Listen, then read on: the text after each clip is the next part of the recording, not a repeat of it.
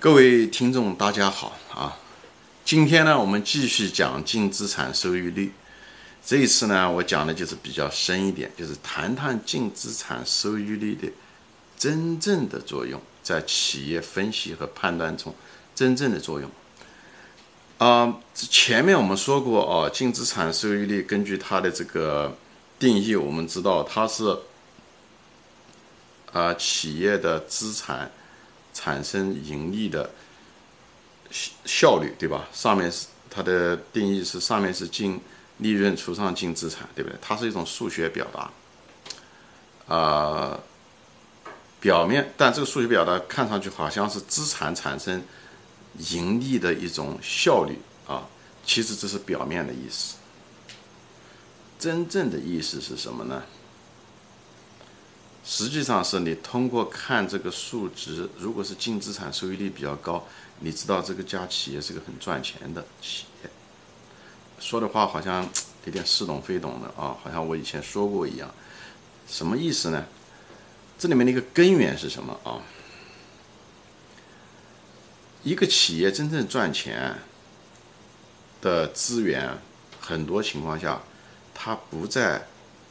资产负债表上，也就是说，它没有体现在会计意义上的那个所谓的净资产，不在上面。呃，我举个例子啊，但是在上面的呢，它不一定是，嗯，真正的资源。举例子啊，茅台酒，啊，你如果是看茅台酒的净资产，嗯，那个净资产的话，其实它没有多少净资产。但是他这个赚钱的能力非常非常强，那么你就觉得奇怪了，因为里面一个核心的一个东西就是净资产收益率中有一些无形，不叫无形的嘛，隐藏的资产，这个隐藏的资产不在净资产，不在会计上面的资产负债表上，我们称为它资源吧，比方说品牌作用，比方说企业的文化。茅台酒是因为品牌作用，对吧？它是国酒，人们愿意花一千多块钱买它的酒。但是这个品牌作用不在它资产负债表上面，不在无形资产上面。嗯，而在无形资产上的东西不一定就是就值钱。这两个正好，你这个东概念一定要很清楚。比方说，我举个例子啊，呃，以前举过。在沙漠中的一呃一栋楼，和在曼哈顿的一栋楼，在资产负债表上面的时候，他们可能价值是一样的。那他们两个盈利能力一样吗？肯定不一样。在曼哈顿那个地方的时候，那栋楼它是它就有需求啊，所以它可以收一个晚上可以收三四百块钱一个晚上的租金啊。而那个沙漠中没人去那个地方，所以。他们两个盈利能力是不一样的，但在资产负债表上面很可能都属于固定资产。他们两个因为水泥钢筋都是一样，所以他们的资产负债表会计意义上是一样的，明白吗？所以说，嗯，一，资产负债表上的资产不一定是真的；二，真正真的东西不在上面，所以。啊，这是为什么？那么净资产收益率是这种计算是建立在净资产，也就是会计意义上的净资产这个意义上。所以净资产收益率用净资产收益率来判断，呃，直接判断这个企业赚钱不赚钱是错误的。为什么？就是因果颠倒，净资产收益率高是结果。而因是什么呢？是因是这个企业的真正的赚钱能力，而这种赚钱能力相当一部分不在，不是以有形的净资产的形式出现在资产负债表上。我不知道有没有说清楚。特别是有些企业啊，那个进行了大量的无效投资，净资产负债表上一大堆有毒产品。所以他们往往不赚钱，那些资产都是有毒的资产，不赚钱。所以呢，最后体现出来呢，净资产收益率就是很低，因为它分母特别大，又不赚钱，所以分子小。所以，所以什么意思呢？就是说，作为一个价值投资者，我们应该是倒着来看。首先看净资产收益率高不高，如果是高，我们要看它背后的原因，要看它背后的原因。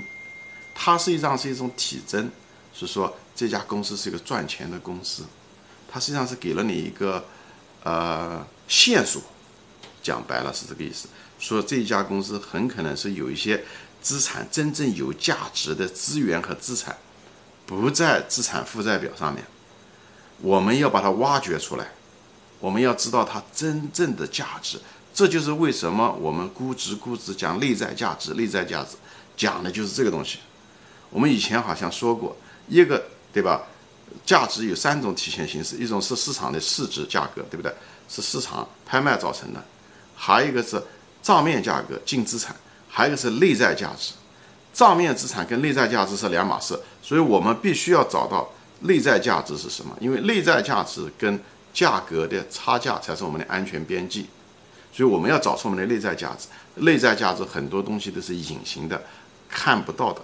那我们怎么知道这个隐形的和看不到的呢？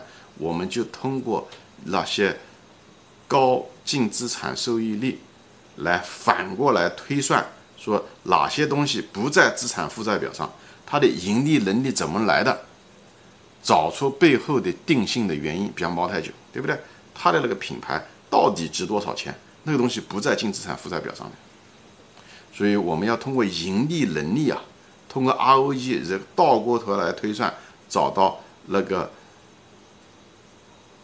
没有显现出来的资产，就价值，没有显现出来的价值，没有体现在资产负债表上的价值。如果我们找到了那个东西，那么内在价值就真正的就被我们找到了。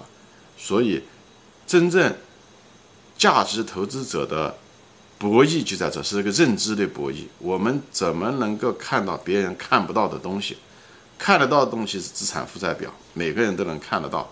内在价值是真正的内在价值，所以内在价值是两个部分组成的，一个是看得见的价值和看不见的价值。我们要找到那个看不见的价值，往往看不见的那个价值才是在内在价值中占大部分。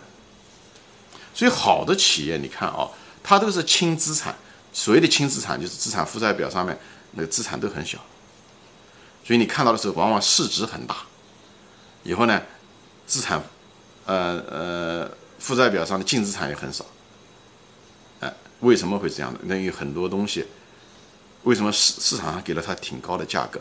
往往是有可能是市市场并不笨，他们往往看到了一些潜，就是隐含的价值，所以呢。他们的价格跟账面价格差别很大，就在这，好吧？这个当然市场价格有的时候受情绪的影响也会有，但是很显然，如果他们两个差异很大的话，往往表示着，嗯，很多是一些隐形的。所以，我作为价值投资者，我们就需要知道，我们就要把它找出来，啊。那么我就举了那那个例子，对不对？那个一栋曼哈顿的一个楼和嗯沙漠中的一栋楼。那么，那栋楼，曼哈顿的那栋楼，虽然他们的成本都是一样，那它的内在价值是什么呢？它潜在的价值就是它的地点，它那个地点本身是有价值的。那往往它那个价值是真正的内在价值的主要部分。所以在曼哈顿的那栋楼的内在价值很可能是一千万，虽然它造出来的时候是一百万，而那个沙漠中的那栋楼，它虽然那个。账面价值是一百万，它很可能它内在价值是零，也没人用嘛，不产生利润，你不产生利润的资产都是没有价值的资产，除了清算的时候有用。所以，嗯，说这些东西呢，就是让我们就提供了另外一种看法，这个这个有点颠覆啊，就是这个东西这个认识有点颠覆，我希望嗯能听得懂。所以我们看东西的时候，首先上来是看净资产收益率高的。以后分析它的原因背后的原因，对不对？那么前面也提到过的，到底是它是通过减少资产造成的，还是通过利润造成的？如果是通过利润造推动的话，这是我们关心的。那我们得要分析一下子，是谁造成了这个利润？是真正的是因为资产负债表上的资产推动它的呢，还是嗯看不见的？比方说企业文化也好，护城河也好。比方说举个例子，海底捞，对不对？海底捞跟另外一家餐馆，对不对？不赚钱的餐馆，它很可能桌子椅子都差不多，装潢很可能都差不多。那为什么海底捞是有更价值、更有价值的企业呢？因为它的 ROE 高。它为什么那么赚钱？就是因为看不见的东西，比方说服务质量，对不对？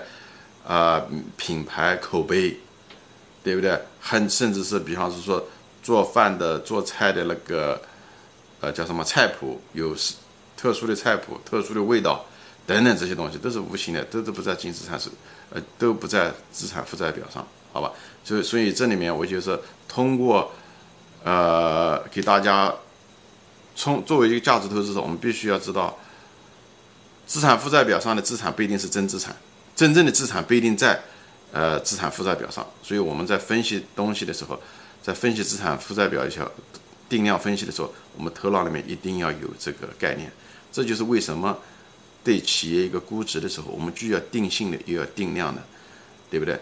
一就需要科学的那个算算法和定量的算法，又需要艺术，所以估值有部分是艺术，就艺术讲的就是定性分析，找那个像一个侦探一样的找到那个呃线索，那种隐藏的线索，找到了那个价，我们的投资价值就出现了。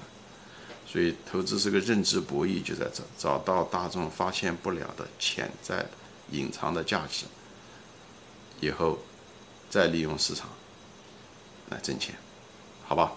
今天就说到这里，谢谢大家收看，再见。